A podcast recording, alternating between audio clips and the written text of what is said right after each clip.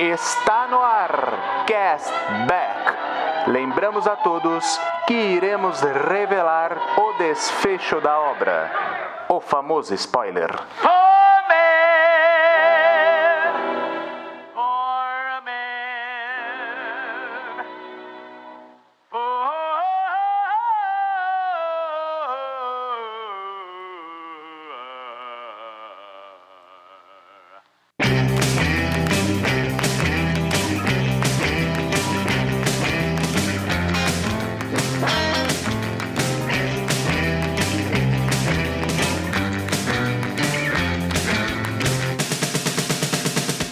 Mais uma quinta, mais um hype. Sejam bem-vindos, castbackers. Eu sou o John e hoje nós estamos aqui reunidos para falar de Forrest Gump, o contador de histórias, esse clássico de 94 do Robert Zemeckis, que a gente já trouxe um filme especial dele aqui. E você sabe como é que funciona, eu não estou aqui sozinho, estou juntamente com os meus amigos do time de elite do Cashback, Eduardo Schneider. Fala, John. Eu só queria fazer um questionamento aqui com vocês. A mãe do Forrest Gump fala que, né, a vida é uma caixa de bombons, né? Eu não gosto de chocolate, então eu não tenho vida. Ué, pode ser uma surpresa aí, de alguma forma para você, né? Você abre ali e, ah, não gostei, né? Então... Mas eu não vou nem abrir, né? Porque eu nem como, cara.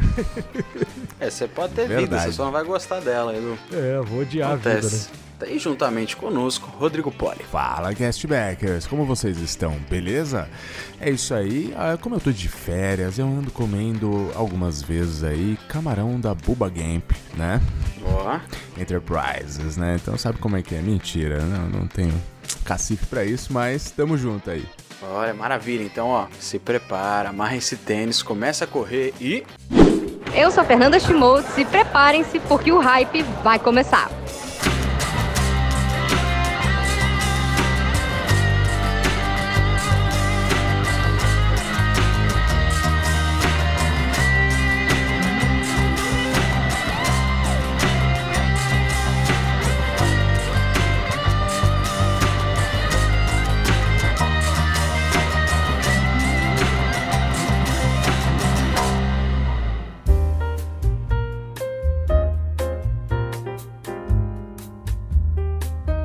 E antes da gente começar, eu quero lembrar vocês das nossas redes sociais, todas são castbackp esse pezinho de podcast. Então, para você entrar em contato com a gente, para você ver as nossas postagens, os alertas de postagens dos episódios que ocorrem toda quinta às 5 da tarde, você vai ver lá no castbackp, Instagram, Twitter, TikTok, qualquer rede social, tá bom? E agora, se você quiser mandar uma mensagem para ela ser lida aqui no final do episódio, você pode mandar pelo e-mail mensagenscastback@gmail.com. Então você manda lá seu e-mail com o assunto sendo o nome do episódio e a gente vai ler aqui no final do episódio, tá bom? Porque alguns agregadores não mandam pra gente as suas mensagens. Então a gente decidiu reunir tudo lá no e-mail que a gente vai ler aqui no final, tá bom? E ano novo, novas metas, a gente estabeleceu novos selos aqui. Se você já escutou o nosso episódio anterior de resgate do soldado Ryan, você sabe como é que tá funcionando agora. Se um filme lá no final ele tem uma média de nota de 0 a 5.9, ele recebe o selo Beef Tunning. Olha aí que maravilha, em 5.9, cara. De nota 6 a 7.9, ele recebe o selo George McFly. Que você sabe que, tipo, não fede nem cheira, sabe? Podia ser melhor, tinha potencial, mas ficou ali, né, naquela coisa retraída, podia ir, mas não foi. Caso ele seja de 8 a 9.9, aí ele é Great Scott. Então, quando o filme tem uma média até 9.9, ele é Great Scott, aquele filme recomendável, maravilhoso. Mas quando ele tem a média 10, aí ele é um DeLorean, aquela viagem maravilhosa a 88 milhas por hora, tá bom? Então fique até o final para você saber qual é o selo do filme de hoje. E tem também lá no final, pra gente encerrar o episódio daquela maneira saborosíssima, nós temos o momento da Jukebox, né? A gente pega uma ficha, escolhe uma música e você termina o episódio escutando aquele sonzinho sensacional. Então fique até o final também para descobrir qual é essa música, porque esse episódio eu vou escolher a música e Forrest Gump tem uma trilha espetacular, hein? Pode ser Elvis, pode ser Bob Dylan, tem Olha muita aí. coisa boa, mano. Tem, John tem, Lennon.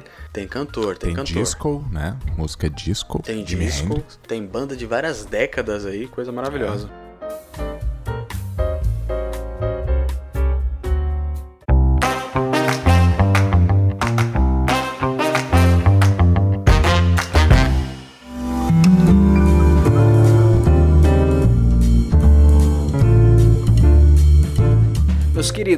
assunto é ótimo, o assunto é maneiro, mas é bom a gente relembrar um acontecimento desse mês, um acontecimento dessa semana, né? Quero lembrar vocês que nós perdemos um rei absoluto. Esse, na verdade, no final do ano passado, agora no começo do ano, foi o velório dele. Exatamente esse dia, na verdade, que nós estamos gravando esse episódio, foi o velório dele. Nós perdemos o Pelé, né, cara? Um dos maiores ídolos aí do mundo em questão de futebol. Eu que moro em Santos aqui, é, já era um ídolo municipal, né? Por ser uma lenda que saiu daqui, que surgiu daqui. Hoje estava intransitável pela cidade por conta do velório dele que estava passando ali, né?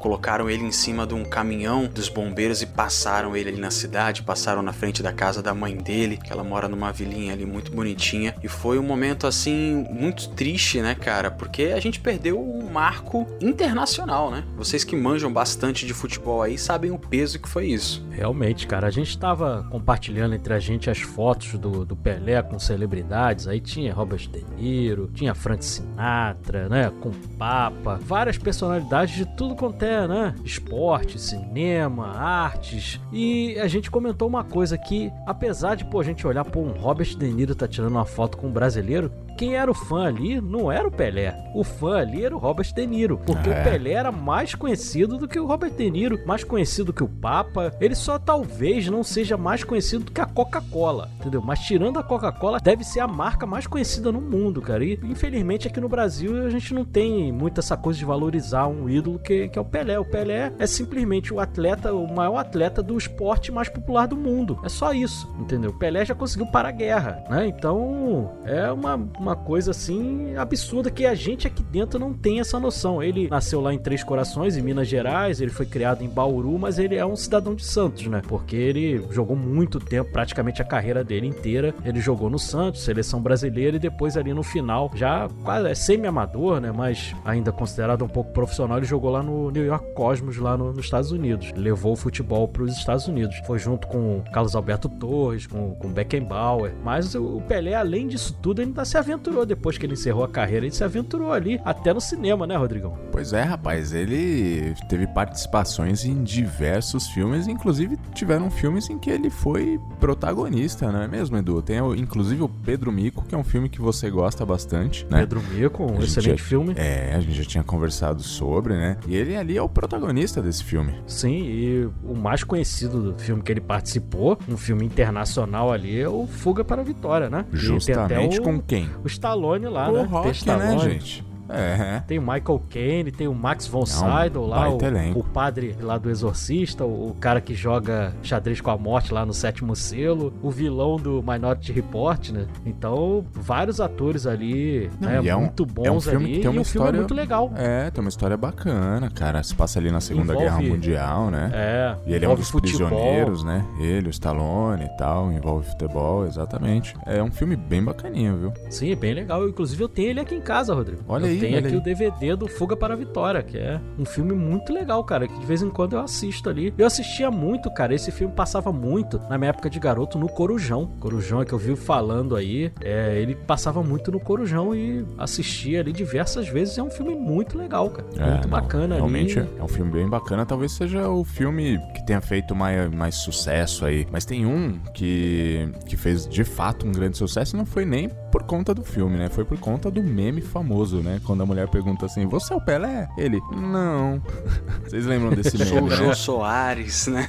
É, isso aí é bem legal é, também. Exatamente, sim, sim. esse filme aí. É um filme dos anos 80, se eu não me engano, ou os anos 70 ainda, mas são, é, chama Os Trombadinhas, no qual ele faz ali um policial e ele vai atrás aí de um pessoal que aliciava jovens e tal, pro, pro, pro crime e tal. Então ele é um dos policiais ali. Então é, é, interessante ver ele com essas outras facetas também, né? Com a faceta de ator também, né? Eu acho que ele. Música também, né? Se envolveu música, na música. Sim, exatamente. Tem um filme também, né? A gente já tinha até conversado sobre isso, mas aqui a gente tem que falar pros ouvintes também que tem um filme dele com os Trapalhões, né? Sim, os Trapalhões e o Rei do Futebol. É, maravilhoso. É, eu tenho uma história curiosa, até comentei com vocês, porque esse filme foi gravado no Maracanã, um pedaço do, do filme lá que eu não tem a cena do futebol, eles gravaram num clássico no Maracanã. E eu estava nesse clássico do jogo do Flamengo. E aí eu vi lá um pedacinho das filmagens. Então, então eu posso dizer que uma vez na vida eu fui figurante num filme dos Trapalhões e do Pelé, né? Se eu não me engano, o filme é Trapalhões e o Rei do Futebol, né?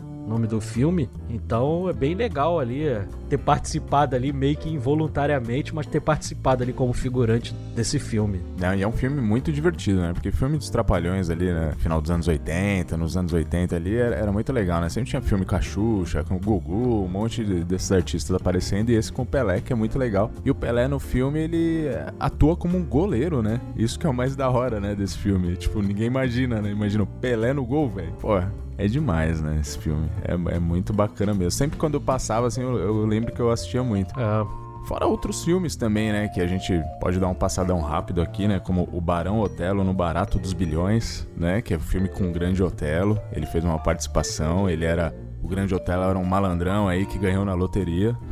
Isso já é engraçado, você já imagina, né, como era, né? Quem já pôde ver algum filme do Grande Otelo sabe que ele é um dos maiores comediantes desse Brasil, genial. Genial. Exatamente. E ele fazia o papel de um banqueiro ali nesse filme. Uma curiosidade, Rodrigo, É. de Grande Otelo é que aquele prêmio que eu fui assistir, a gente fez até a cobertura lá da Academia Brasileira de Cinema, Uhum. o troféu desse, desse festival é o Grande Otelo. Olha, O troféuzinho lá é uma caricatura aí, Grande Otelo. merecidíssimo, né? Porque é um grande Sim, o expoente cara aí. do Macunaíma, É, dos maiores filmes nossos aí de todos os tempos. Maravilhoso. E ele faz um banqueiro nesse filme que o Grande Otelo vai lá e fica pedindo dinheiro pra ele, empréstimo pra ele. Putz, é, é muito bom, cara. É engraçado esse filme. Fora filmes mais sérios mesmo, né? Como A Marcha, né? Que ele fez junto ali com o Paulo Goulart, que ele é um abolicionista e tal. É, tem, tem bastante coisa aí do Pelé, viu, gente? Se vocês procurarem, tem bastante filme dele aí pra assistir. Coisas que são até legais, assim. Claro, ele não é um grande ator, mas é interessante, né? Ver É, a figura dele ali atuando. Pô, sim. E são cinco títulos mundiais, né? São três pela seleção brasileira e dois pelo Santos. Então não tem o que discutir. É, é outro patamar, né? Como diz lá o Bruno Henrique do Flamengo. é- não tem como comparar. Tem os seres humanos, aí você tem o Messi, tem o Cristiano Ronaldo, Maradona e tem o extraterrestre, que era o Pelé, né? Que não tem nem como comparar com nenhum. E não é nem uma questão da gente puxar sardinha, né, Edu? Porque se você analisar, isso é eu acho, eu sou fã do Maradona, inclusive. Também Pô, sou. maravilhoso. Tem uma série maravilhosa no Amazon Prime, que é muito legal. É uma série, inclusive, argentina mesmo. Muito bacana, fica a dica aí. Mas, cara, o Pelé, ele era completo, né? Com, enquanto jogador de futebol, né? O cara, ele cabeceava muito bem, batia falta, driblava, chutava. Porra, ele fazia tudo, de fato, né? Então, assim, tem uns assim, você pensa, o Maradona, ele é um cara que conduzia muito bem a bola, era um motorzinho do time e tal, mas não fazia tantos gols. Agora o Pelé tinha tudo isso aí e ainda fazia gols, né? Afinal, ele fez 1282, sei lá, alguma coisa assim. Então, realmente é era fora de série mesmo, né? Tem essas questões de vida pessoal, que acho que a gente não precisa entrar no mérito aqui, tira a primeira pedra, né? Mas quem nunca fez cagada, mas enfim, né? Tem, tem. é, nós estamos aqui para isso, né? Estamos aqui para reverenciar o Pelé enquanto jogador, né? Enquanto atleta, né? É isso aí, só pra fechar a recomendação, o Fuga para a Vitória, ele tem no HBO Max, cara, facinho, facinho aí pra quem quiser assistir. Então com Olha esse aí. elenco aí de peso que dispensa comentário, né? Boa. Stallone, Michael Caine, Pelé, Uma boa não pedida. precisa de mais nada, né, cara? Sensacional. Uhum, verdade.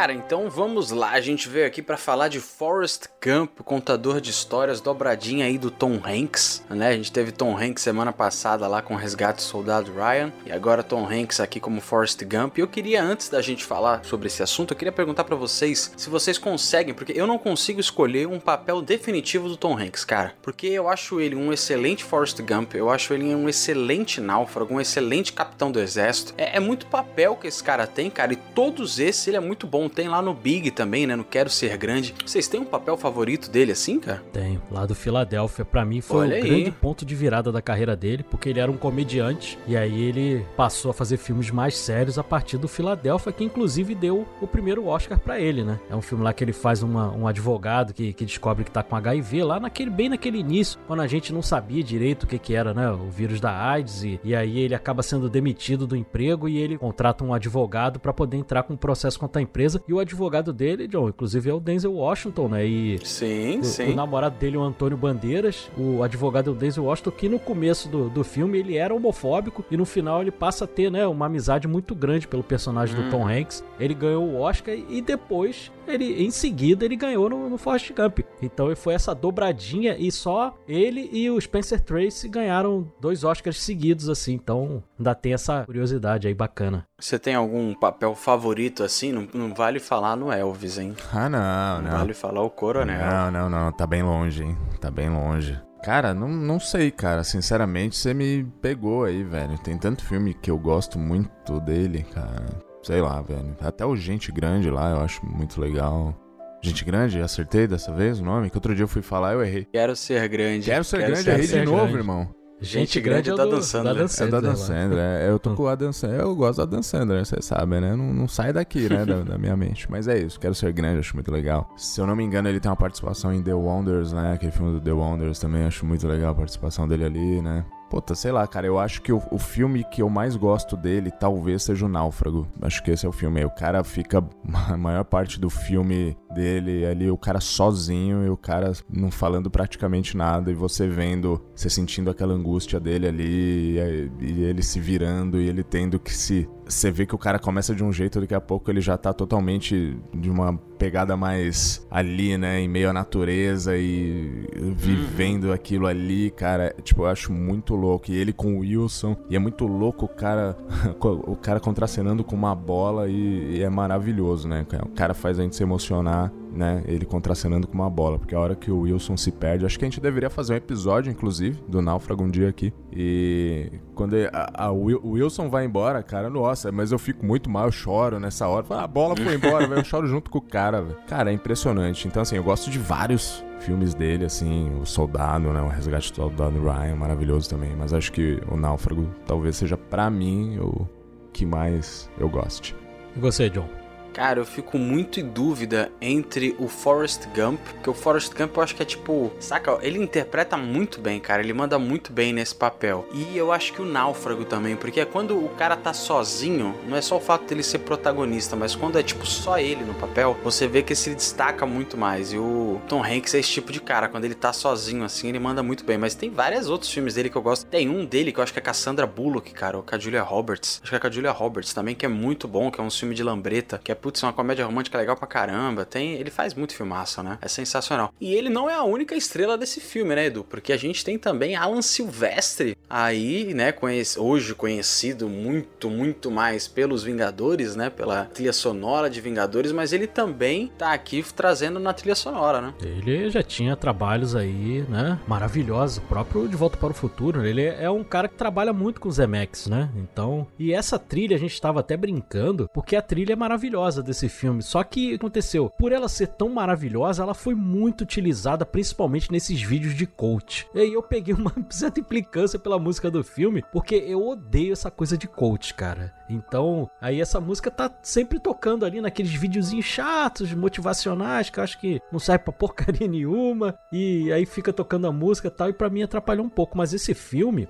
a gente tá sempre comentando aqui nos episódios do Cashback da manipulação que às vezes o diretor, o fotógrafo, ele, né, nos faz ali com o próprio figurinista também, né? A gente falou muito isso no, no Corra, de utilizar ali a simbologia das cores e tudo mais. Nesse filme, utiliza muito a coisa da trilha sonora, cara, pra te despertar emoções. A própria música ali de introdução, cara, ela te desperta, você viaja ali junto com aquela pena no começo do filme, né? E tem, inclusive, eu queria até indicar para as pessoas que, que curtem música, assim, música de filme, música de games, tem um perfil no, no Instagram, no TikTok chamado Piano que Toca. E aí ele, ele consegue, ele descreve é, como que o, o diretor, o, né, o músico ali, ele consegue manipular os sentimentos com a música. E ele tem um vídeo falando exclusivamente do Forrest Gump. Então é bem bacana esse perfil Piano que Toca. E ele fala muito também lá do Forrest Gump. E essa música é, é muito bonita, né? Muito, é muito singela, te desperta uma coisa boa mesmo.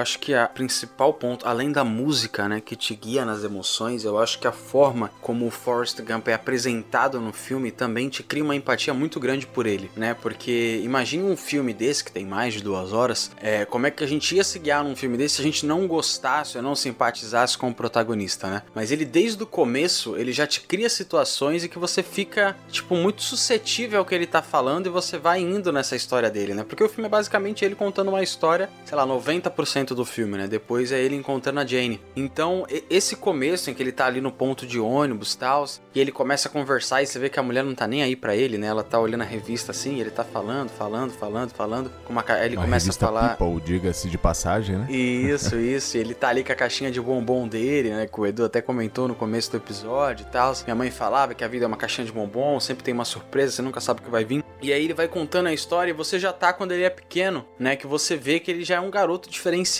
né? Oi. Bom, e antes disso, quando ele pega a maletinha dele, ele abre a maletinha. Se você observar, todas as coisas que vão acontecer no filme estão ali dentro da maletinha. Eu não tinha reparado nisso. A raquete dele de ping-pong, o bonezinho lá, o Bubba Gump, entendeu? Então, todas as coisas que vão acontecer ali, a medalha e tudo mais, é. tudo tá ali dentro da maletinha dele. A revista todas as coisas a, que a gente vai ver futuramente. Dan, né? Também. É, então tá tudo ali dentro da maletinha dele. Eu não tinha reparado nisso, porque quando a gente assiste só por assistir os filmes, a gente vive falando isso aqui também. A gente não percebe um monte de coisa. Agora, como a gente profissionalmente assiste o filme, né, pra, pra poder gravar aqui e passar para vocês, a gente fica com o olhar mais apurado. E aí, dessa vez eu assistindo, eu falei: olha a maletinha aí, cara, tem tudo do filme. Ela dá um spoiler de tudo que vai acontecer no filme ali. É muito bacana isso. E a coisa da, da metáfora da pena ali, que depois, mais à frente, ele vai explicar também, né? Que também é muito bacana ali, porque a vida é. Ele fala que a mãe dele diz que a vida é como se fosse uma aleatoriedade, né? As coisas vão acontecendo ali e tem a coisa do destino também. Ele, até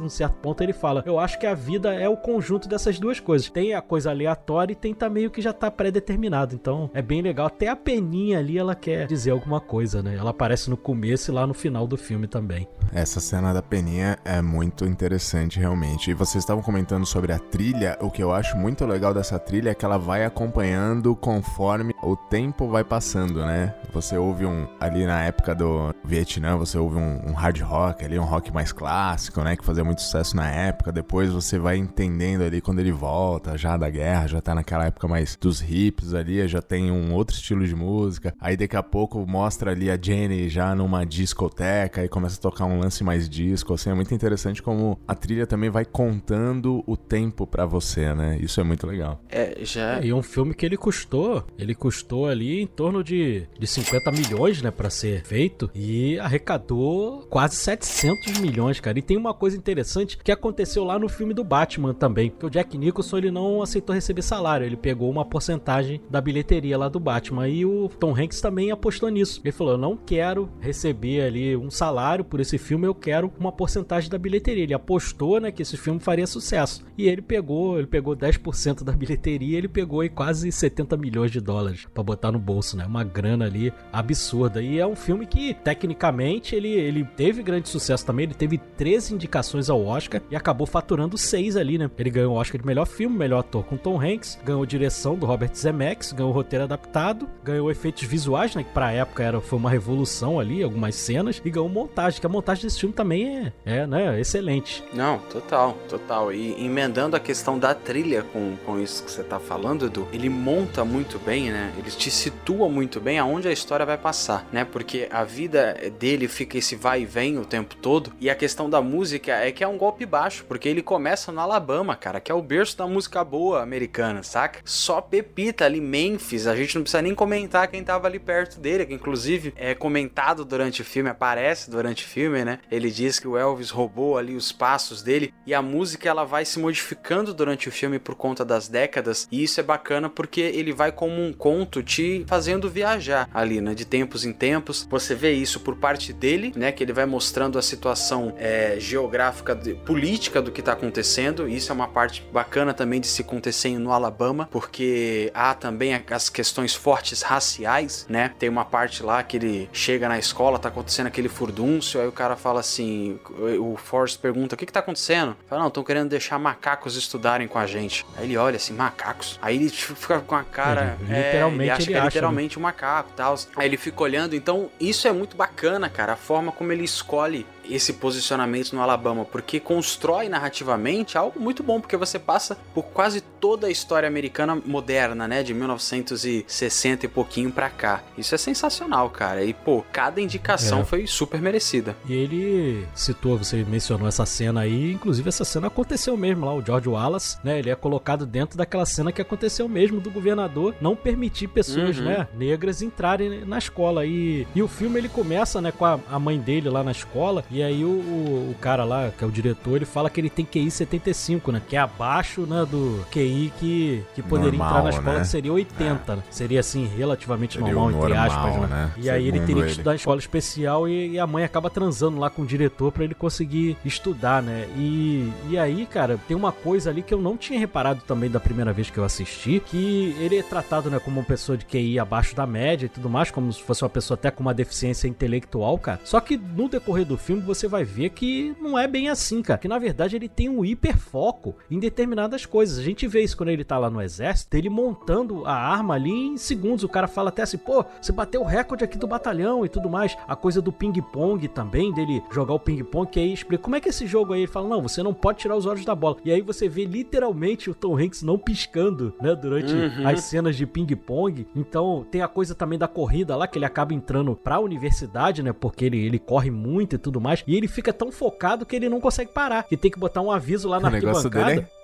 O negócio dele é correr. É muito e bacana, aí, né, cara? E aí eu touchdown. puxo, puxo para a minha vida pessoal, porque ele tem todas as características de uma pessoa autista, cara. Ele não é um- uma pessoa com deficiência intelectual. Ele é um autista, ele tem um hiperfoco em determinadas coisas. Então ele é tratado como, né, como a pessoa que não tem uma cognição, que tem uma inteligência abaixo da média, mas não é não, ele tem um hiperfoco em determinadas coisas. Ele tá mais para Asperger do que para pessoa com deficiência intelectual. Então ele tem todas as características de um autista. E isso fica muito bem representado não só na, na escrita narrativa do filme, como você comentou, Edu, essa, esse hiperfoco que ele tem em diversas coisas, né? Essa, essa coisa dele de correr e tal, mas também na própria atuação do Tom Hanks, quando ele tá andando, você vê que às vezes ele tá encolhendo o polegar, né? Que é uma reação tal, ele fica andando com o polegar meio retraído tal. A forma como ele entende as coisas de forma literal, que é um- uma coisa maravilhosa. Exatamente. O autista não entende metáfora, também tem isso. Exato, exato. Isso é, putz, cara, sensacional, assim, é, é muito bom. E a, eu, uma coisa que eu gosto muito desse filme são a questão da autorreferência, né? Porque diversas vezes ele constrói, sejam frases, sejam posicionamentos de câmeras,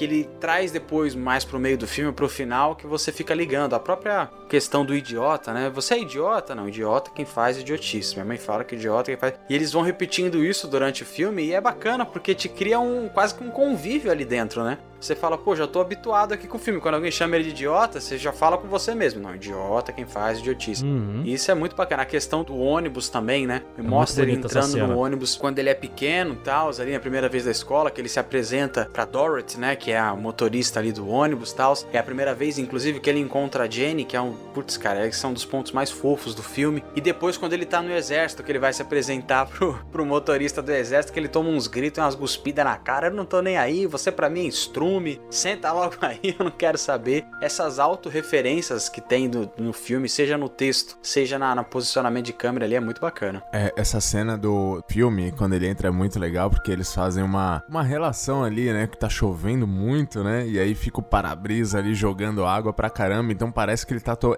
Alguma gusparada ele tomou, mas parece que ele tá tomando muito mais gusparada do que o normal Sim, ali, porque sim. o para-brisa fica jogando água e fica um efeito, né? Parece que ele tá tomando um banho ali. É muito louca essa cena, né? Cara, o jeito que a personagem da Dini é construída é muito bem feito também, porque você todas as reações que ela tem durante o filme que você pode até achar intempestiva, achar que não são condizentes com uma pessoa que se diz amiga do Forte, mas você vê que ela era abusada quando ela era criança. Só isso daí ela já foi criada de uma forma que ela achava que não merecia ser amada, porque ela era abusada sexualmente pelo pai. Tem uma hora que ela tá na, naquele tipo um milharal, assim, rezando junto com Forrest Gump, e ela pede que seja transformada num pássaro pra ela sair voando dali.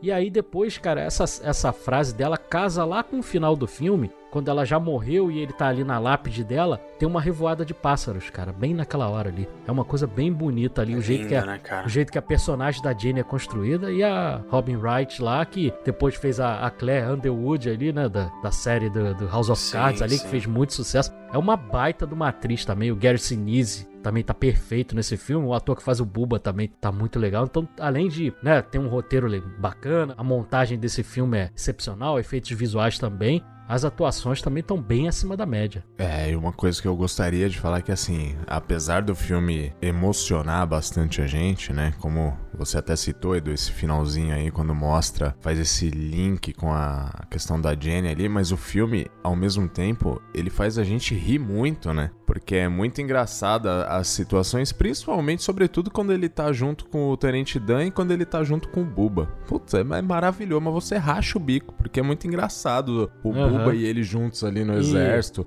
O Buba falando toda hora do camarão, tipo assim, vai passando o tempo e mostra que o Buba moranga, sempre só falava disso. frito, É, camarão ele só fala disso, camarão- velho. o Muito tempo bom, inteiro, cara. você começa a rachar o bico, mano. Esses dois são muito engraçados juntos. E É. aí uma nova dupla, ele e o Tenente Dan, que também é muito É. bom, né, cara? Não, e é a muito apresentação do Buba pra ele é sensacional porque tem um improviso ali do Tom Hanks, né? Essa coisa do eu sou Forrest Gump, também conhecido como Forrest Gump, é um improviso do, do Tom Hanks. Porque o Buba chega pra ele, ah, eu sou o Benjamin Buford Blue, também conhecido como Buba. Aí ele, ah, eu sou Forrest Gump e as pessoas me conhecem como Forrest Gump. É bom barato, né? Muito bom, né? É, é, a primeira cena já é bom barato e acaba que essa coisa do camarão que ele acaba prometendo, esse restaurante, né, o Bubba Gump, acabaram criando mesmo depois do, do filme, né, com, com uma grande companhia lá de, de restaurantes junto com a Paramount e criaram uma rede de, de restaurantes mesmo chamado Bubba Gump, né. Tem uma que eu acho que é o mais conhecido, que é na Times Square, né? Fica bem ali no, no centrão ali do Times Square, é bem bacana. Morro de vontade, cara. Eu queria pelo menos o bonezinho. Uhum. Só o Ah, chapeuzinho o eu bonezinho eu queria mesmo. Ô, O John, bonezinho eu eu só não queria. entendo uma coisa, só uma decisão que o Forrest Gump toma durante o filme inteiro que eu não concordo com ele. É gostar de Dr. Pepper, cara. Que putz, ô bebida horrível, cara. Eu, eu tava até comentando com vocês que parece um, uma- um pirulito que é derretido ali, botado gaseificado, cara, de Nossa. tão doce que ele é. E é horrível. Ele bebe Dr. Pepper como se estivesse bebendo água, cara. Tem uma hora lá que ele tá lá junto com o Kennedy, né? Sei lá quantas. Ele bebe mais de 15 garrafas, né? É, 15 garrafas. É. É, é mó barato. E esses encontros com os presidentes também são Boa, cara, maravilhosos. com esses efeitos Kennedy, são né? perfeitos, né, cara, que eles Sim, fizeram. pra época ali é uma Pô, tá coisa maluco, sensacional. velho. Até hoje, chamou- a gente assistindo, É. a gente fala, cara, isso tá muito bom, velho. Parece e que furou a realmente, bolha, né, né? Rodrigo? Porque na época que esse filme foi lançado, essas cenas elas foram passadas em vários lugares aí, no Fantástico, né? Em outros programas aí que não eram direcionados só ao cinema, Uhum. ela acabou furando a bolha ali. E essas cenas foram passadas ali. Ele até brinca, né, com as pessoas que sentam ali do lado dele, que ele fala: Ah, eu tive lá com o presidente e tal. De novo, o presidente. Porque ele encontra com vários presidentes. Novamente eu fui pra Casa É. Branca. Muito É. bom. E ele não fala com deboche assim, pra se achar, ele fala porque ele é uma pessoa, né, muito, Uhum. muito simples e muito Tipo, ingênua, cara. Ele é direto, né, cara? Ele não, É, não ele- tem malícia, não tem nada. Tipo, não, encontrei com o presidente, aquele presidente bonzinho, tomou um tiro depois de um tempo e tal. É bonitinho a forma, é quase que como infantil. E um dos sinais pode ser até esse refrigerante super doce que parece um doce de criança, Edu, porque a forma Paladar como infantil, ele vê. né? Exatamente, é a forma como ele vê as coisas. Pode dizer que essa cena, por exemplo, que ele fala, ele fala: olha, a melhor coisa de eu conhecer um presidente é que eu poderia beber o que eu quisesse. Tipo, ele não tava é, animado de forma diplomática, que ele vai conhecer o presidente dos Estados Unidos, ou que ele vai comer comidas mega requintadas. É que ele podia tomar o refrigerante super doce dele o quanto ele quisesse. E é bacana que ele toma 15 garrafas e na hora dele cumprimentar, o presidente cumprimenta assim, né? Como é que você se sente, filho? Vindo na Casa Branca e todo mundo? Não, me sinto ótimo, obrigado. Aí na hora que ele pergunta pro Forrest, ele, eu tô com vontade de fazer xixi.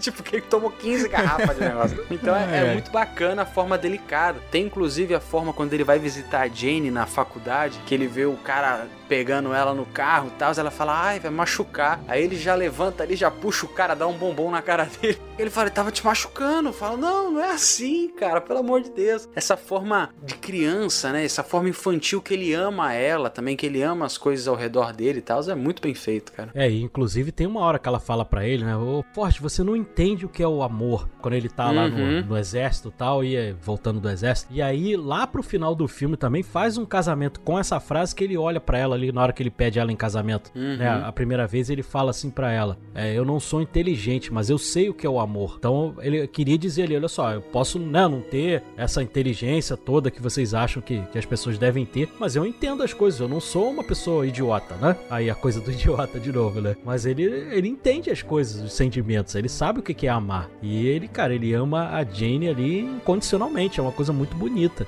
E é bacana porque ela é uma pessoa que vai errando constantemente na vida, né? Ela vai se enfiando em cada coisa que você vê que ela, ela. tá completamente perdida. E ele tá sempre ali para ela, é muito bonitinho isso, cara. Você entende, né, por que, que ela é perdida? Porque sim, realmente você sim, se é abusado quando você explicado. é criança, cara, uhum. não tem como você julgar a partir, de, a partir uhum. daquilo ali, sim, cara. Tudo que ela fizer ali à frente, cara, é justificável, porque, cara, não tem coisa pior do que você ser abusado pelo seu pai, né? É, é ela não conseguia terrível. ter uma, um direcionamento na vida, né? Ela sempre, cada hora, tava numa coisa, homens. não conseguia se relacionar direito e tudo mais. E curioso disso é que é um paralelo, é um contraponto, né? Enquanto ela que, pô, teve essas questões aí e tudo mais, né? E de certa forma era uma pessoa que tinha e compreendia da malícia das pessoas e tudo mais, mas ela conseguia se encontrar. E ele que era totalmente puro, totalmente hiperfocado, como vocês comentaram e tal, as coisas parece que davam certo para ele, né? É muito doido. Do nada. É, tudo dava certo. Se encontrou com presidentes, fez discurso, fez. jogou muito ping-pong, era. foi. se safou lá na guerra, salvou ainda um pessoal. Tudo acontecia para ele. Ficou milionário lá com o Bubba Gump, enfim. É, e o, essas cenas eu até queria comentar um pouco dessas cenas lá no exército, quando ele tá no Vietnã, porque essas cenas também tem umas que são muito boas, cara. Quando ele tá é. lá falando do nome do, dos caras que estão com ele aí. É, engraçado porque o Dallas nasceu em Phoenix, o Cleveland nasceu, nasceu em Detroit. E o Texas, é, o Texas eu não sei de onde veio, não. é, muito, é muito legal, cara, essa cena. E depois eu pesquisando, né, pra gente gravar o episódio, porque tem uma hora que ele sai carregando no colo todo mundo, né? Praticamente Sim. o batalhão inteiro ali para salvar todo mundo. Aí eu achei, foi, pô, deve ter feito isso por CGI ali, alguma coisa. E não, eles fizeram por cabo de aço. A pessoa Nossa. ficava pendurada no cabo de aço e ele vinha como se estivesse carregando, mas a pessoa era puxada Caramba, e ele cara. vinha ali. Legal por isso que a cena ficou tão real, né? Uhum. Por isso que a cena ficou muito bem feita ali. E tem aquela coisa, né, das cenas de corrida, né? O Run Force lá, que discorre durante o filme inteiro. Em algumas cenas é o irmão mais novo do, do Tom Hanks, né? Que ah, faz é, de dublê cara? ali. É, é o que irmão legal, dele mais novo. Que... E esse irmão, ele serve de dublê pro Tom Hanks em, em várias obras. Eles são muito parecidos, o Jim Hanks, o nome do irmão dele. Então ele faz algumas cenas ali de corrida ali pro irmão. Então tem essa curiosidade também da, do, do personagem ali, que de vez em quando quem tá ali é o Jim Hanks, não é o Tom Hanks. Essa questão dele sair resgatando todo mundo na floresta é, me lembra muito aquele. Como o filme ele tem essa referência, né, ao mundo, ao nosso mundo o tempo todo e tal, me lembrou muito aquele filme do Mel Gibson, Até o Último Homem, que é baseado em fatos reais. Sim, sim. Até o Andrew Garfield e tal, que ele vai resgatando todo mundo da, da trincheira. Ele me lembrou bastante, cara. Mas realmente, a cena que ele entra no exército é muito bacana porque o filme muda o tom completamente. Aquela questão que o Rodrigo falou da trilha sonora, né? Que ela vai te habituando aqui. Já entra aquela música clássica, né? A Fortnite Sun, né? Que é, pô, todo filme de guerra parece que toca Fortnite Sun, é muito bom. E aí ele começa a apresentar o Tenente Dan e ele fala umas três vezes pra pessoa manter o pé limpo, tal, o pé seco, porque cuidado com a meia e não sei o que lá. E ele estipula algo muito bacana, porque além do, do Tenente Dan ficar muito preocupado com o pé e no meio do filme perder os dois, ele fala da, da família, né? Da linhagem do Tenente Dan. Ele fala, não, porque todos os membros da família deles morreram em uma guerra americana de alguma forma. E vai mostrando, é bacana porque ele usa sempre o mesmo ator, né? Mostrando, o bisavô dele morreu, o avô dele morreu, o pai dele morreu, vai mostrando de guerra em guerra. E aí chega na vez dele, né, cara, que tem uma construção muito bacana da chuva, que ele fica refletindo. Pô, tinha Quatro chuva que né, vinha de, de cima, tinha chuva de lado, tinha chuva que vinha de, de baixo, tinha chuva forte, tinha chuva fraca e tal. E aí, quando acaba a chuva, vem chuva de bala, né, cara? Porque é, eles começam é a tomar bomba ali de tudo quanto que é Logo lado. de cara já vem a chuva de bala, né? Só um adendo aqui que eu queria fazer. É, é, adendo não, né? Eu, vocês falaram do Jim Hanks, rapaz, eu pesquisei aqui, é igual mesmo. É muito parecido, irmão do Tom Hanks. Eu não, não me recordava. É, ele serve de dublê em vários Cara, filmes. É muito Às vezes parecido. o Tom Hanks tá ocupado, tá fazendo uma outra cena e precisa só de uma cena para mostrar fisicamente, não tem nenhuma atuação, né, de voz, alguma coisa. Eles botam o Jim Hanks, ele faz vários filmes, cara. É realmente Caraca, muito bizarro, parecido. Igualzinho, né? surreal. Mas é, é, muito boa, cara, essa a forma como ele constrói a vida do Tenente Dan, né? E é outro também que tem um arco muito interessante que é sutil no filme, né? Ele, ele é um cara que perde as duas pernas, queria morrer em guerra, perde as duas duas pernas, fica com ódio de Deus ali, como ele mesmo diz depois da saída do programa. Estou apenas mamando nas tetas do governo, né? Jogadas traças lá, tal, andando com aquelas moças no bar, tal, mega deprimido. E depois ele tem, ele começa a assumir o, as coisas do Bubba Gump, né? Compra a Apple, que é surreal. Eu acho que a melhor referência no filme é essa, cara. Quando ele fala assim, não, e o Tenente Dan investiu em uma empresa de hortifruti, eu acho. Aí tá a Apple, assim, a maçãzinha. Isso é muito bom, velho. Caraca, é sensacional, velho. Aí Essa- até o você cara. morre de rir, Esse né? cara não paralelo com a acredita, né? realidade é muito legal, cara. Ah, total, total. É muito bom, cara. É, e tem uma hora que ele encontra com os Panteras Negras, né? Ah, Isso, é, Ele isso. tá lá com a Jenny e eles não dizem ali categoricamente que é, mas eu tenho quase certeza que aquele personagem ali é o Fred Hampton, que Uhum. aparece lá no Judas e o Messias Negro, né, interpretado pelo Daniel Kaluuya, que é um filmaço aí também aparece assim Ampassan também lá no, no set de Chicago também, né, que é um cara importantíssimo aí na história dos Panteras Negras ali. E essa cena também é memorável ali, é muito bem feita aí. Tem a coisa do Homem na Lua também, tem um encontro com o John Lennon que é sensacional nesse filme também, que ele começa a falar, a conversar com, com o Tom Hanks e tal, e repetindo algumas palavras que tem na música Imagine, né? Então Uhum. é muito engraçado a coisa que ele fala. Ele fala no religion to, não sei o que, no possessions. Então ele repete algumas coisas que tem na letra ali da música. E essa cena foi, essa cena existiu mesmo, só que ali no lugar do Tom Hanks, quem estava naquela entrevista ali era a Yoko Ono. Aí eles colocaram Ah. o, o Forrest Gump ali no lugar pra poder fazer a cena ali. Então, mas praticamente todas as cenas ali aconteceram mesmo, né? Só a do Lyndon Johnson lá que eles precisaram fazer uma modificação. E aí é a única cena que você percebe que tem alguma coisa estranha. Sim. Porque o Lyndon Johnson precisa falar e a movimentação da boca ali, você vê que tem um outro ator ali, só botaram o rosto do Lyndon Johnson ali, né?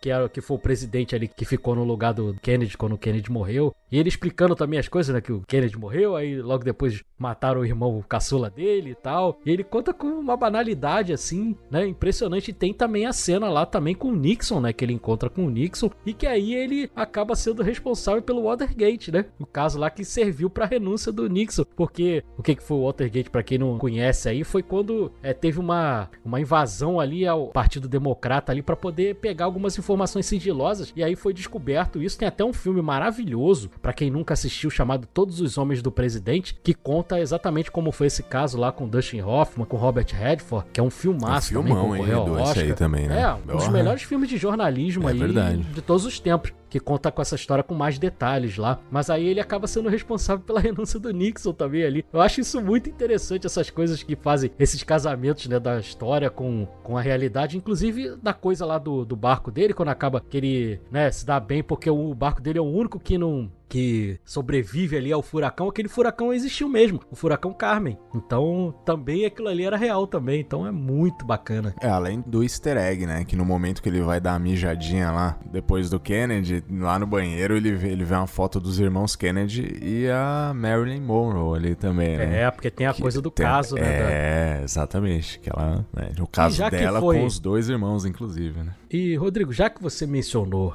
a mijadinha do, do Forrest Olha Gump, lá, lá chegou vai a ele. minha hora do momento Leslie News, porque tá um calor desgraçado aqui nesse Rio de Janeiro, de meu Deus. E eu tô bebendo muita água, né, pra poder gravar aqui com vocês. E eu vou ter que ir lá pro meu momento Leslie Nielsen. Muito bem, olha aí. Opa, então vamos lá, Augustinho. Toca a música do momento Leslie Nielsen pro Leslie Nielsen, pro Edu dar aquela famosa mijadinha lá.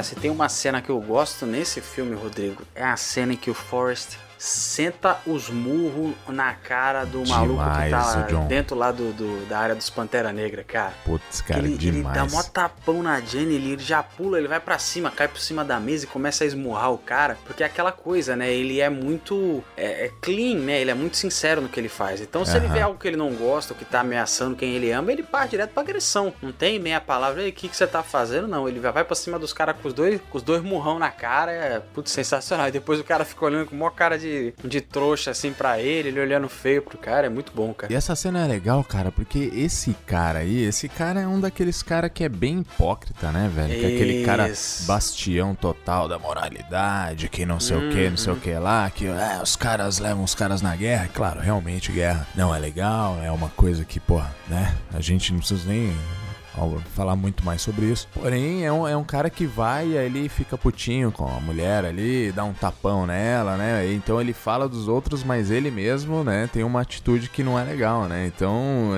a gente fica até, né, se sente vingado ali na hora, fala isso mesmo, tem que tomar umas mesmo, cara idiota, né, cara? É aquele típico cara que é hipócrita, né? Isso aí. Escrotão, batendo É. mulher, maluco. É, cara. Estou de volta. Opa, Opa. aí. Foi rapidão, hein? Foi um pit stop da, da, da Ferrari, velho. Foi só aquele pra trocar o combustível. Não precisou nem Aí sim. trocar o pneu, né? Foi, aí foi rapidinho. Maravilha, então, Augustinho, pode tirar a música aí.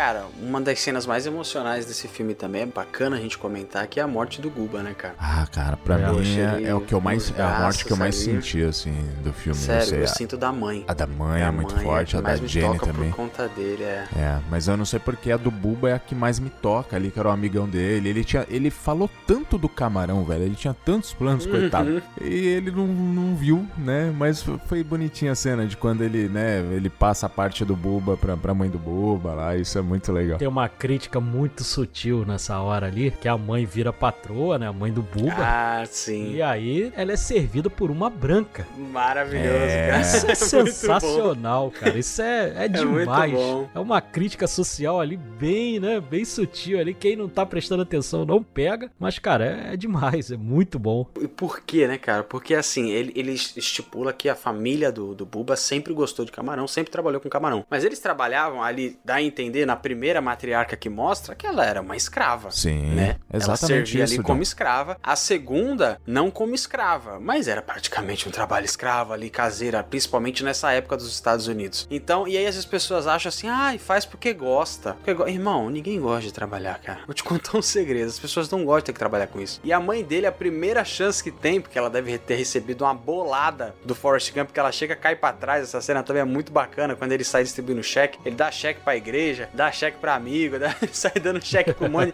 dá pra um instituto, que aí vira o Instituto Buba, né? É show de Uhum. bola, um hospital e tal. E aí dá o cheque pra mãe, que ela chega, desmaia pra trás, e aí mostra a cena. Aí novamente aquela coisa do filme ficar se autorreferenciando, né? É o mesmo enquadramento, a mesma fotografia, só que agora é a mãe dele, uma negra ali esperando o prato e uma branca trazendo. E ela fala: Hum, isso aqui tá com cheiro ótimo. Tá? É, muito, é realmente muito bem construído, cara. E eu não lembrava dessa cena. Não, e essa cena aí em questão que você tá comentando, a primeira cena, quando ela tá, o cara tá sentado ali, o barãozão lá, sei lá, e aí vem a, a primeira matriarca lá tal, é muito louco quando eles mostram a passagem de tempo, né? Fala que isso demonstra Uhum. há quanto tempo isso acontece, né? Então mostra, a primeira mostra a mãe dele mesmo, aí tem, lá na janela você vê um carro vindo, tá? Um carro mais setentista ou oitentista, enfim. E aí quando mostra essa primeira matriarca, é os caras na carroça lá na janelinha vindo, você fala, caraca, quanto tempo não tem isso aí, né, cara? É. Então é, é um detalhezinho assim que você pega e você olha lá na Uhum. janela, você vê isso. É, Esse filme é tão sensacional. A gente também é uma coisa que a gente vive comentando aqui. A coisa das vezes o filme não sabia a hora de terminar, acaba que sendo tem as barriguinhas. Esse filme pra mim ele não tem barriga. Não Pra tem. mim ele tem 2 horas e 20 e ele passa assim voando, cara. Aí tem a cena também, uma parte do filme que eu gosto muito, que é quando a Jenny volta, né, e a mãe dele morreu e tal, e ela vai morar com ele. E aí ele pede ela em casamento, ela não aceita, ela acaba fugindo de novo.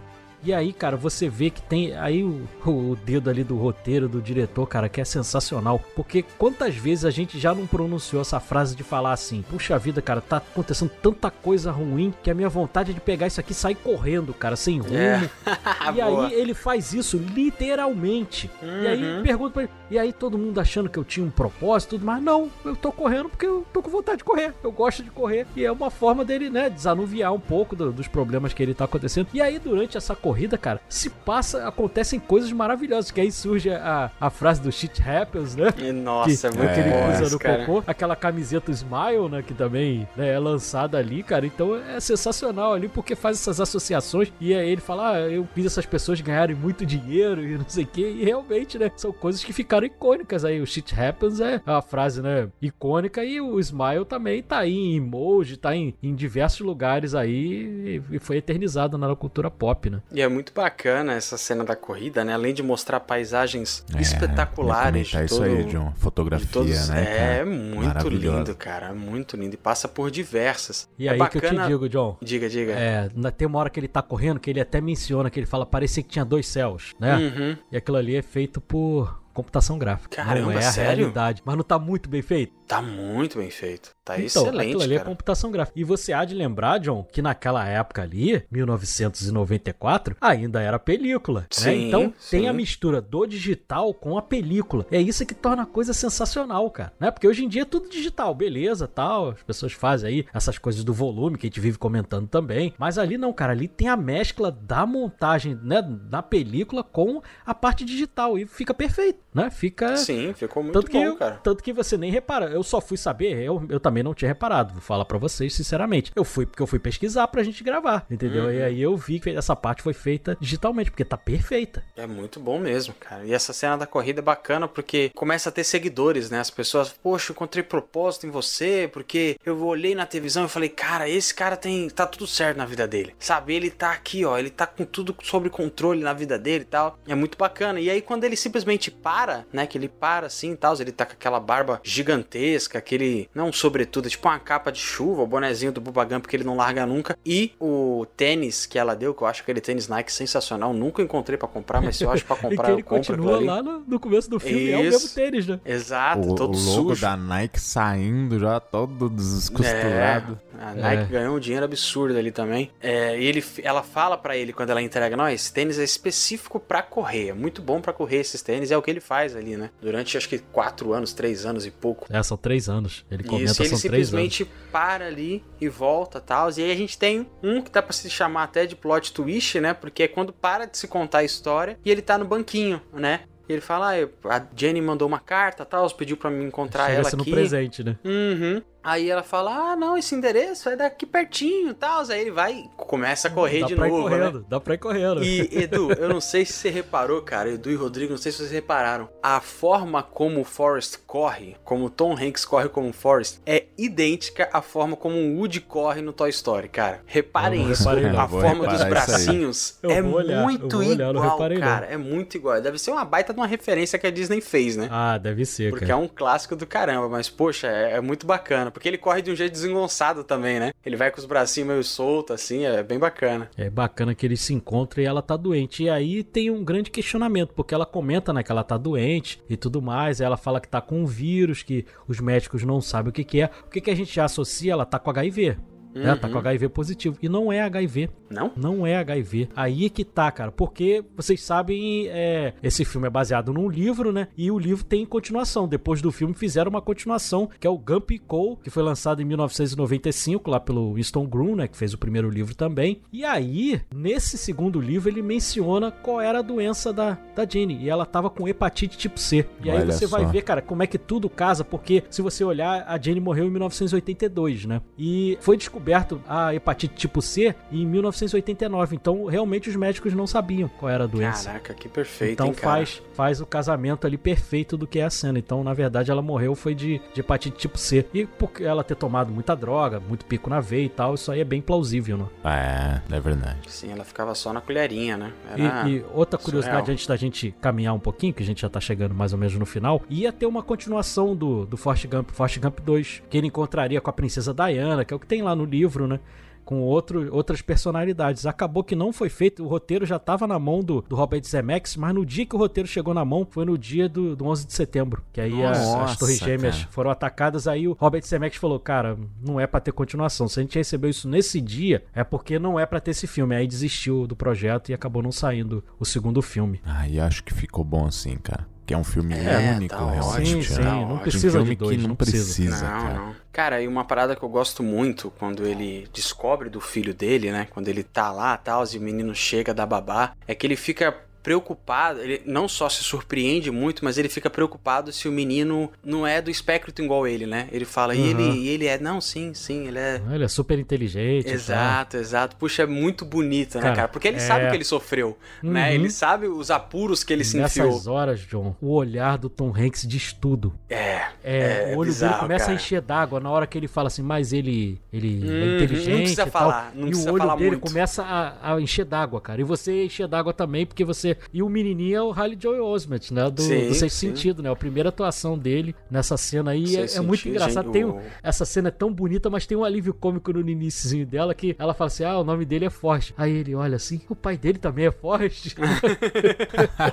Não, É o pai ela é fala você, que tem- pô. isso, o tem o mesmo nome do é Forrest. pai. o É pai muito bom. Aí ele é, é, o pai dele também é Forrest. Não, cara, você que é o pai. É, é muito bonitinho, né? Porque ele, ele é muito inocente, cara. É muito bonito. E ele fica muito emocionado do, do menino ali. A cena também que ele tá levando o menino no, no ônibus escolar ali, igual foi com ele, a mãe com ele ali. Também é muito bonita ali aquela cena, né? É muito bem feito. É, daí pra frente, cara, é o filme só te batendo de ripa, porque é uma cena triste depois da outra, né? Você fica. Você tem um casamento, que é uma cena muito bonita, que inclusive tá o Tenente Dan lá, né, no casamento É, e tal, e ele finalmente prótese, tá né? se casando. Isso, isso. É, Teve um novo significado na vida dele, E né? aí? e agora que tá multimilionário, É. né? Agora ele recebeu a divindade. uma curiosidade pra falar com vocês. Eu não sei se faz sentido, mas eu acho que tem alguma coisa ali, um dedinho, aquele molho que eu falo, John. Uhum, uhum. Quando ele fala que ele quer ser um, né, um, um capitão lá do barco e tal, aí o Tenente Dan começa a rir e fala: o dia que você for capitão, eu vou ser teu imediato, mas se isso acontecer, eu vou me transformar num astronauta. Ele fala isso, né? Uhum. O, o Tenente Dan. E aí, quando ele chega com as pernas, ele tá com material na perna mecânica que ele tá, ele fala: Isso aqui é material né, de ônibus espacial. Caraca, de certa forma, né? ele é o, o astronauta ali.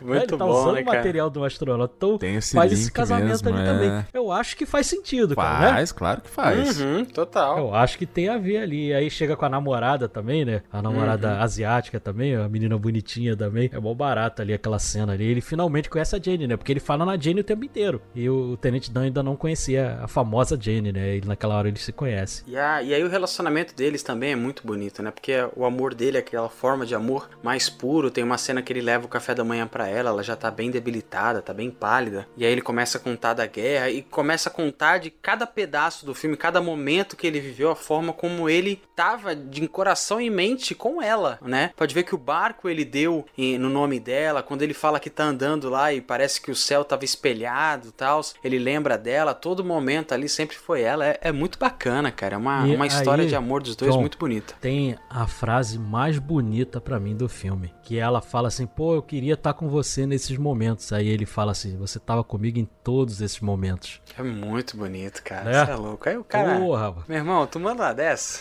Já É, era, cara. ali O cara é- casa com- de boaça. Não tem como. Qualquer um se é rende, muito velho. bonita aquela cena ali, poxa, é emocionante, meu. Eu tô falando aqui já me emocionando Sim, eu falando. também tô aqui segurando, cara, porque, poxa, é, um, é uma delicadeza, né? Uma sutileza na hora de você escrever. Nada é, nesse filme, ele é bruto, sabe? Ele é jogado na sua cara. Não, ele é construído aos poucos É, tal. ele é As muito surpresas bem, que né, são construído. montadas são sutis, né? São delicadas, é uma referência ali, é algo que aconteceu que às vezes o Forrest não entendeu, mas você entendeu, beleza? Sim. É, é muito bacana, cara. É um- realmente é, um engraçado. filme diferente. É engraçado, né? Eu lembrei de uma coisa que agora que a gente não falou, que a Sally Field, ela é só 10 anos mais velha que o Tom Hanks, então ela nunca poderia ser a mãe dele, né? Mas Bizarro, acaba, ela, né? ela dá uma envelhecida nela, bota o cabelo grisalho Sim, e tal, pra poder parecer mãe dele, mas ela não, não tem idade pra ser mãe dele, não. E aí, quando a, a Jane morre, né? Falece, ele fica lá na frente. Tá mó bonito que a lápide tá escrito Jane Gump e tal. E aí ele fala que destruiu a casa, né? Que ela ficou jogando pedra lá depois que já estava abandonada. Ele manda um trator destruir ali tudo. É, é bem bacana. Ele vai contando da história do filhinho. E o, o filme se encerra assim, cara. É igual você falou, não precisava de um 2. Tá ótimo. Da forma que foi, da forma que ficou, tá espetacular. E aí tem a pena de novo, né? Que nem eu falei lá no É, começo, a tem a de Se novo. encerra mais ou menos como ele novo. começou, né? É o Uhum. fechamento de um arco e inicia-se um novo arco ali muito similar. É muito bonito, né? Muito a história, né? É uma construção muito bacana, né? E assim, você pega assim, ah, 2 horas e 20 e tal. Poxa, mas assim, em momento nenhum cansa, né, cara? Porque ele vai contando a história e vai passando e tem contexto histórico no meio, né? Claro, algumas questões que insere ele nesse contexto histórico e tudo mais. E, e você vai passando, e aí tem a trilha que te ajuda e não sei o que. A Jenny vem, a Jenny vai, aí o Buba vem, o Buba vai, aí surge o Tenente Dan, e aí vai passando, e aí tem a mãe. Cara, é muito bom, cara. E vai trocando as pessoas que vão ouvindo. Todos os coadjuvantes são Exato, ótimos. é. A, a gente Todos. mencionou isso no, no Resgate do Soldado Ryan, mas nesse filme o Tom Hanks também tá acompanhado de É, ótimos verdade. atores ali. Nesse filme até os atores são melhores, né? Porque o Gary Sinise é um grande ator, a Sally Field nem se fala, a Robin Wright, né, se tornou uma grande atriz ali depois. Então são atores até melhores do que no, no filme lá do Resgate do Soldado Ryan, que estavam bem ali naquele filme, né? Mas não era uma constante na carreira deles. E nesse filme aqui as atuações estão tão sensacionais, o filme realmente termina redondíssimo ali e você não sente passar. São 2 horas e 20 ali que parece um filme de uma hora e meia. Não consegue parar, cara. Você não consegue pegar e ir no banheiro, Não por exemplo. consegue. Você fala, não, cara, preciso, preciso continuar vendo isso aqui. É muito bom. É muito bacana. E a gente tava comentando em off aqui, né? Ele concorreu com ninguém menos, pelo menos no grande panteão ali, né? Do Oscar, foi com Pulp Fiction, né, Edu? Pulp Fiction, que eu até mencionei pra você, John, que eu acho até, por incrível que pareça, eu ainda acho melhor até do que o Forrest Gump, cara. Se é que é possível. Mas são dois filmes espetaculares ali que marcaram aquele ano. Mas eu ainda acho o Pulp Fiction ganha na, na originalidade, cara. Entendeu? O Forrest Gump é um filmaço e tal, mas o filme do Tarantino, cara, o Pulp Fiction é, é uma coisa assim disruptiva, cara. É muito diferente. E a montagem é diferente. Esse aqui é um filme redondinho, mas a montagem, né? Ela é sequencial ali. O Pulp Fiction não, cara, ele vai, ele volta, né? E é uma loucura e você não fica confuso. Ele é tão bem montado que você consegue isso entender mesmo. ali o que tá É. acontecendo, né? Então, é um filmaço ali, pô, pra, né, na disputa é ali, cara, acho que qualquer um dos dois que Filme ganhasse. que- É, Tem flashbacks e, e daqui a pouco mostra lá atrás, Uhum. mostra lá na frente, você não se perder um pouquinho. E o Pulp Fiction, isso não acontece em nenhum momento. é, você não se perde. Exatamente. Pra mim é o melhor filme do Tarantino. Pra mim o também. melhor filme do Tarantino. Tem outros maravilhosos, mas um dia a gente vai trazer o Pulp Fiction aqui, porque não tem como. É um filme espetacular, mas é pra mim um pouquinho melhor. Ele ganha na originalidade ali. Ele é um pouquinho melhor do que o Forrest Gump, mas pra mim são dois filmes espetaculares. Então qualquer um que ganhasse ali, a gente poderia dizer que é merecido. Ah, do- dois filmaços, cara, dois filmaços. O filme, como a gente já comentou, se encerra da mesma forma que se inicia, né? O pequeno Gumpzinho ali entrando na escola, na- no ônibus da escola. É até bonitinho porque ele tá com a mesma roupa de que o Forrest usava, né? Aquela camiseta é, quadriculada, azul e branca e tal. E aí o bonezinho clássico do, do Forrest, né? Que é um bonezinho E vermelho. aí, é- e aí a gente começou falando da manipulação pela música. Esse filme aí, ele tem é, todas as sequências da, da, da vida do Forrest Gump. Se você olhar, ele está sempre com a cor azul predominante. Você pode olhar. Olha aí. Qualquer passagem de tempo ali, ele está com uma, uma roupa que o tom azul é o predominante ali, então. O azul é a pureza, né? né? Uhum. Descreve mesmo a pureza, uma pessoa, né? Que, que é pura e, e casa muito bem com o personagem ali. É, Total, é perfeito total. ali, então. Então a música, figurino, montagem, direção. O Robert Zemeckis ali que dirigiu o Roger Rabbit, que é um dos meus filmes favoritos também. O, o próprio De Volta para o Futuro, né? É um discípulo do, do Steven É, Spielberg, total. né? Ele é total discípulo do Spielberg ali, então. O Spielberg formou muita gente boa ali. E o Robert Zemeckis é um, é um grande diretor também. Apesar de ultimamente não ter feito grandes filmes, né? Fez o Pinóquio aí, que tá bem ruim. Ainda mais comparado com o do Del Toro, que saiu há pouco tempo aí agora. Tá bem ruim ali, mas é um diretor que tem muitas obras maravilhosas. Inclusive o Náufrago aí que o Rodrigo mencionou lá no começo. E aí podemos ir para as notas. O que, que vocês acham? Bora. Podemos? Bora lá? Partiu? Quem quer começar aí a dar nota? Posso ir. Bora lá então, Vamos lá. Edu. 1994. A gente estava mencionando no Pelé aí, 1994 foi o ano do Tetra brasileiro. Verdade. né? Então, Ano que perdemos o teve- Senna, né, isso aí. também. Ano que perdemos o Senna lá no dia 1 de maio, infelizmente, um dos maiores ídolos lá também brasileiros. E é um filme espetacular. A gente tá lançando selo novo aí, pelo jeito vai, vai repetir o selo aí de novo. Vamos ver, mas eu acho que sim. É um filme muito bem feito. A gente mencionou ali, ganhou uma quantidade grande de Oscars, seis Oscars ali.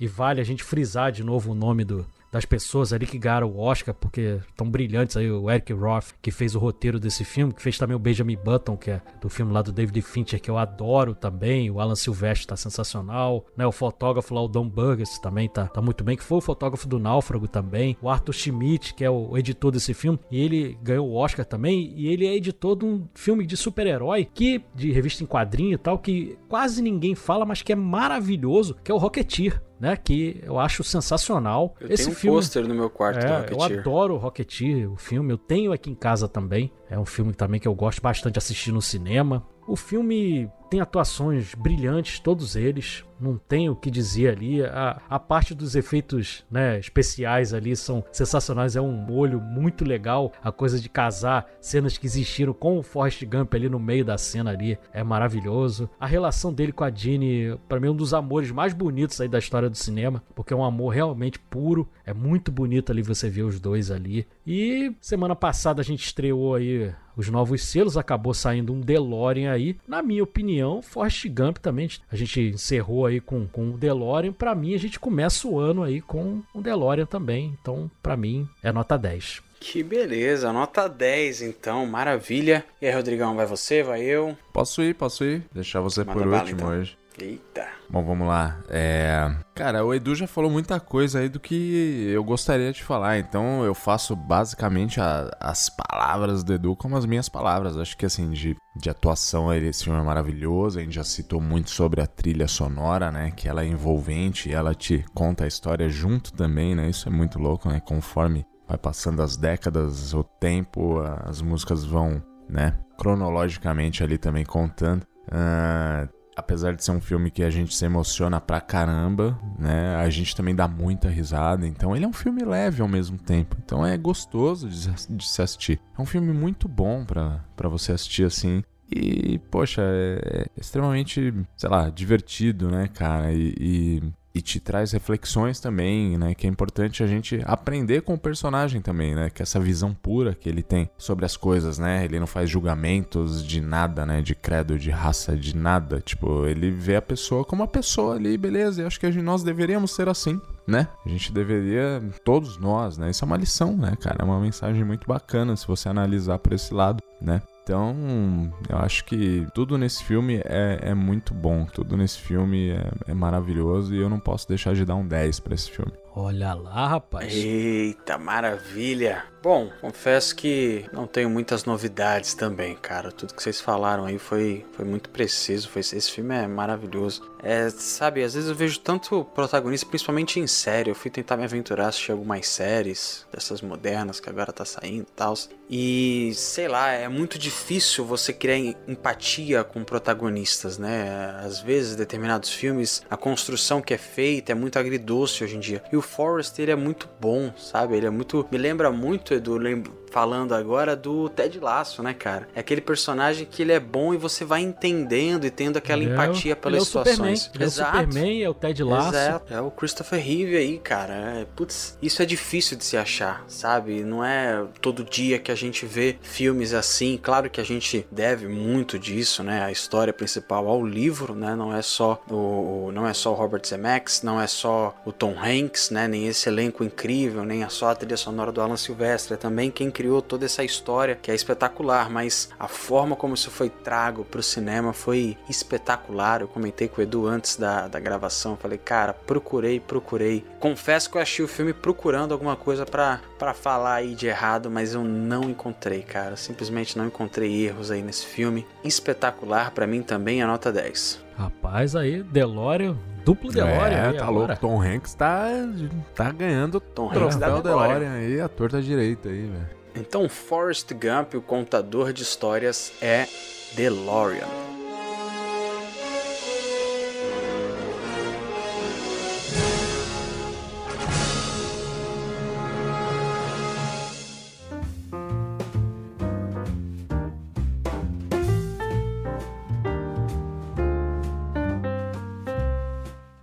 Isso, maravilha, hein? Que beleza, já começamos o ano com o pé na porta, dois DeLorean. É, rapaz. Estreando o selo e tudo. Quero ver quando vai ter o George McFly aí, porque ele não, Ah, vai estreou. rolar, viu? Acho que em fevereiro, hein, A Edu? Marvel tá doidinha pra estrear. A Marvel tá doidinha pra estrear um. Vocês estão Fevereiro. doidos. Mal de um George filme, hein, McFly cara? Fevereiro tá um filme chegando. já, ele já tá já com o selo George McFly ali, já, né? Ué, Tá com a cara do George. McFly já. Já pode, tá fa-. João, já pode fazer até a arte já com o selo George Isso, McFly desse tá filme na, em fevereiro. Ele tá na forma. Ele É, tá na vamos forma. falar qual, Vamos vamos falar qual. Não Deixa uma surpresa. Aí também vai que não é, né? Sei lá, vai que é um bife Tannen. Mas é. Pode crer. É, né? Pode ser. caramba. Vamos lá, nós temos mensagens para ler. Eu vou começar lendo aqui Boa. A mensagem lá no deixada para nós lá no Spotify que o Anchor disponibilizou da Adriana Mendes de Quadros Cavilha. Ela mandou sobre o episódio no caso de Robocop, tá bom? Ela mandou aqui o primeiro Robocop ficou na minha memória, mas tinha as cenas bem sangrentas. É o que a gente comentou, que inclusive a maioria aqui não lembrava, né? Quer dizer, vocês lembravam, até marcou vocês, né? Na infância eu que não lembrava muito do filme ser tão sangrento assim. Até agora, às A vezes. gente até lembrava, mas o que dava medo da gente era o cara se é, o, desfazendo o cara lá, lá né? ficando todo derretido lá. Você tá maluco, velho? É, o tiro a gente tava É, nem aí, não, tá? beleza. boa. Tu lê a segunda mensagem aí, Vambora. Rodrigo, que eu, eu vou ler a do Twitter. Fechou. Bom, a mensagem que eu vou ler aqui é da Thaisa Pimentel, que tá sempre com a gente. Inclusive, ela Olha ela, realmente olha tá ela. demais Olha com a ela aí. gente aí, porque ela mandou assim, ó. Ué, o episódio lança às 17 ou às 15? Não que eu esteja reclamando de chegar mais cedo. Risos. Dei o play e ouço o supla. Que chique, meninos. Vou terminar de ouvir. Beijos e feliz ano novo. Olha aí, rapaz, ela. Eu já cheguei a mencionar isso no episódio passado, que, que a pessoa que ativa o sininho, ela tem uma surpresinha. Eu não vou dizer qual é, mas ativa É. o sininho aí, galera. Tem Você uma vai ter uma surpresa, surpresa. exatamente. Que a gente tem, né, um- uma cautela extra aí, então a gente faz Ó, aquela, Isso. né, aquela programação Isso. um Se você pouco quiser, antes ali pra não dar ruim. Manda, manda uma DM pra gente lá no Twitter ou no, no Instagram que a gente explica por que, que, que tem essa surpresa. Exatamente, exatamente. E feliz ano novo, Thaisa, né, você que desejou pra gente. Muito Pra obrigado. todos os ouvintes também. E o Supla foi um dia aí que nos encontramos com ele aí. O Supla é um cara bem bacana, assim, uma figura. É daquele jeito mesmo.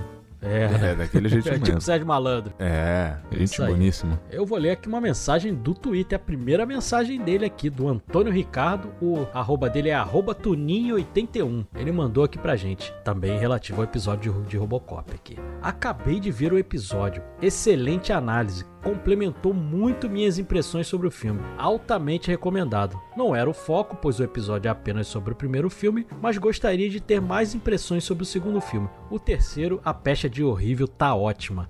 E realmente o terceiro é, muito intragável difícil, mesmo, né? né? Não tem, não tem como ali. E a gente tem uma outra mensagem que foi mandada aí por causa dessa coisa de Natal e Ano Novo, né? Acaba que às vezes a pessoa manda mensagem, né? Um pouquinho mais Verdade. tarde. Mas chegou uma mensagem aí também da Thaisa, né? Pro episódio de Thaisa tá Avatar. com nós sempre, também do velho. Avatar 2. Ela tá sempre aqui com a gente. Ela mandou aqui, inclusive, se explicando. Nem precisaria, Thaisa, porque, né? Você vai ouvir, o episódio tá ali disponível, você vai ouvir conforme a tua disponibilidade. Mas ela mandou aqui pra gente. Com essa agitação de Natal, eu só consegui ver o filme ontem. Acabei e corri pra ouvir vocês, ó, que bacana. Eu reparei em algo diferente no filme, mas só entendi o que era ouvindo a explicação de vocês. Feliz ano novo. Eu acredito que a Thaisa tava questionando a coisa lá do 24 e 48 quadros por segundo. Acho que foi essa a estranheza que ela reparou também, ela não mencionou aqui. Quando você fizer o comentário do próximo episódio, Thaisa, menciona se é isso mesmo Exatamente. que, que você queria dizer pra gente, É, né? Pra gente só ter certeza aí. Mas muito obrigado aí pela, pelas mensagens, pessoal. E vamos continuar mandando aí. Ficou faltando mensagem lá do mensagecastback.gmail.com. A gente quer mensagem lá também. É isso aí, lembrando que se você quiser mandar uma mensagem pra gente de forma efetiva, né? Porque às vezes os agregadores não mandam pra gente esse retorno, essa resposta, mandem no mensagenscastback@gmail.com, que lá a gente tá sempre conferindo o e-mail, ele é exclusivo pra isso, tá bom? Com exceção disso, só no Spotify que a gente lê mesmo, tá? Porque é a única coisa que o Anchor manda pra gente. E lembrar vocês também das nossas redes sociais, vocês podem mandar lá na nossa DM, você pode marcar o Castback, todas as nossas redes são castbackp, esse pezinho no final de podcast, tá bom? É isso, galera. É isso. É isso. e a Agora ficha? é Jukebox. Opa, ficha tá aí, Rapaz, hein? peguei a minha ficha aqui. Nós começamos esse episódio falando de um rei, teria que terminar com um rei Olha também. aí. Então é Elvis Presley com certeza. E a música, eu na hora que eu pensei em Forrest Gump, eu pensei nessa música porque Forrest Gump se passa no Alabama, ali ao sul dos Estados Unidos, e tem uma música do Elvis Presley que ela narra o sul dos Estados Unidos. É uma música que é uma cacofonia, olha Que só que coisa, delícia, é uma não? bagunça musical aí. sensacional, que é Polk Salad Annie. É maravilhosa essa música que conta um pouco no caso de Louisiana, mas ele vai falando sobre o sul do país. Então, ó, tô colocando minha ficha aqui na Jukebox. A música é Polk Salad Annie do Elvis Presley. Maravilhoso. Beleza, galera? Você falou rei, eu achei que ia ser o Rei Charles, cara. É, eu pensei que você ia falar Roberto Carlos. Putz, aí é Fechar com Roberto Das complicado. Já voltou a se congelar, já é início de ano. Só descongela no final Acabou, do né? ano, ô John. Tá ótimo. tá ótimo. É isso aí. Fechou então, galera. Até a próxima quinta, até o próximo hype. Falou. Valeu, galera. Até a próxima.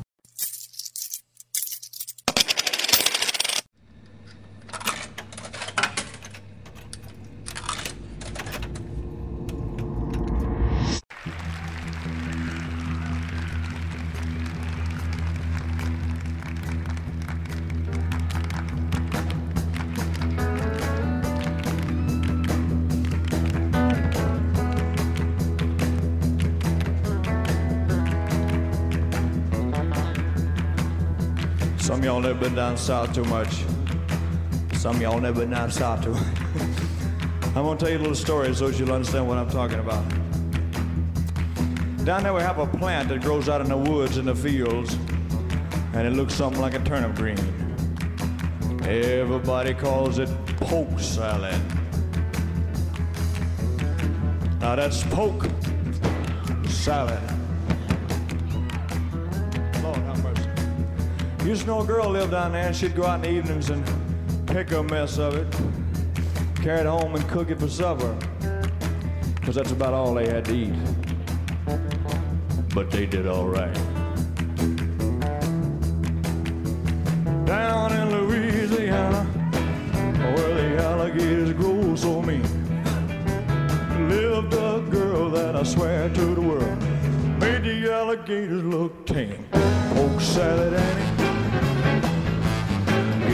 You granny. Everybody said it was a shame because the mama was a working on the chain gang. A mean, vicious woman.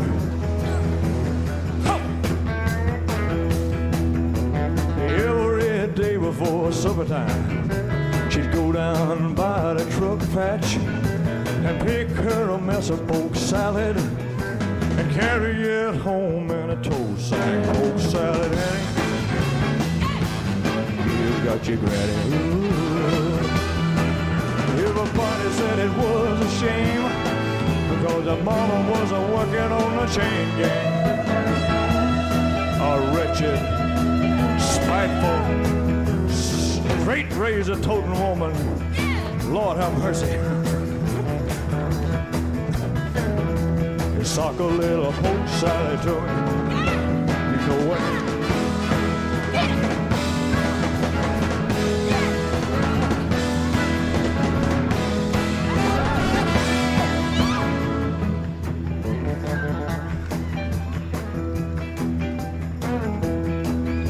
But Daddy was lazy and no count. Claimed he had a bad back. All her brothers were fit for stealing watermelons out of my truck. Poke salad, Annie. You just got your granny. Everybody said it was a shame because the mama was a working on the chain gang.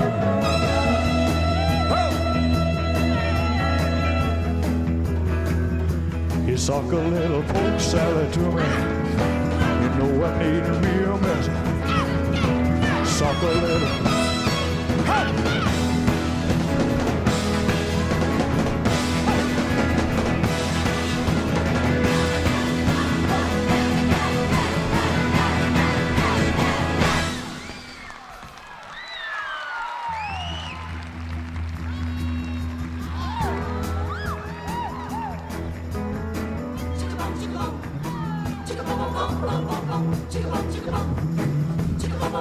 little. A pork salad to me. You know I need me a mess. Suck a little pork salad. You know I need me Ching ching a ching ching, ching ching a ching ching a ling a ling, ching ching a ching ching a ling, ching ching a ching ching, ching ching a ching ching a ling, ching ching a ching ching, ching ching a ching ching a ling, ching ching.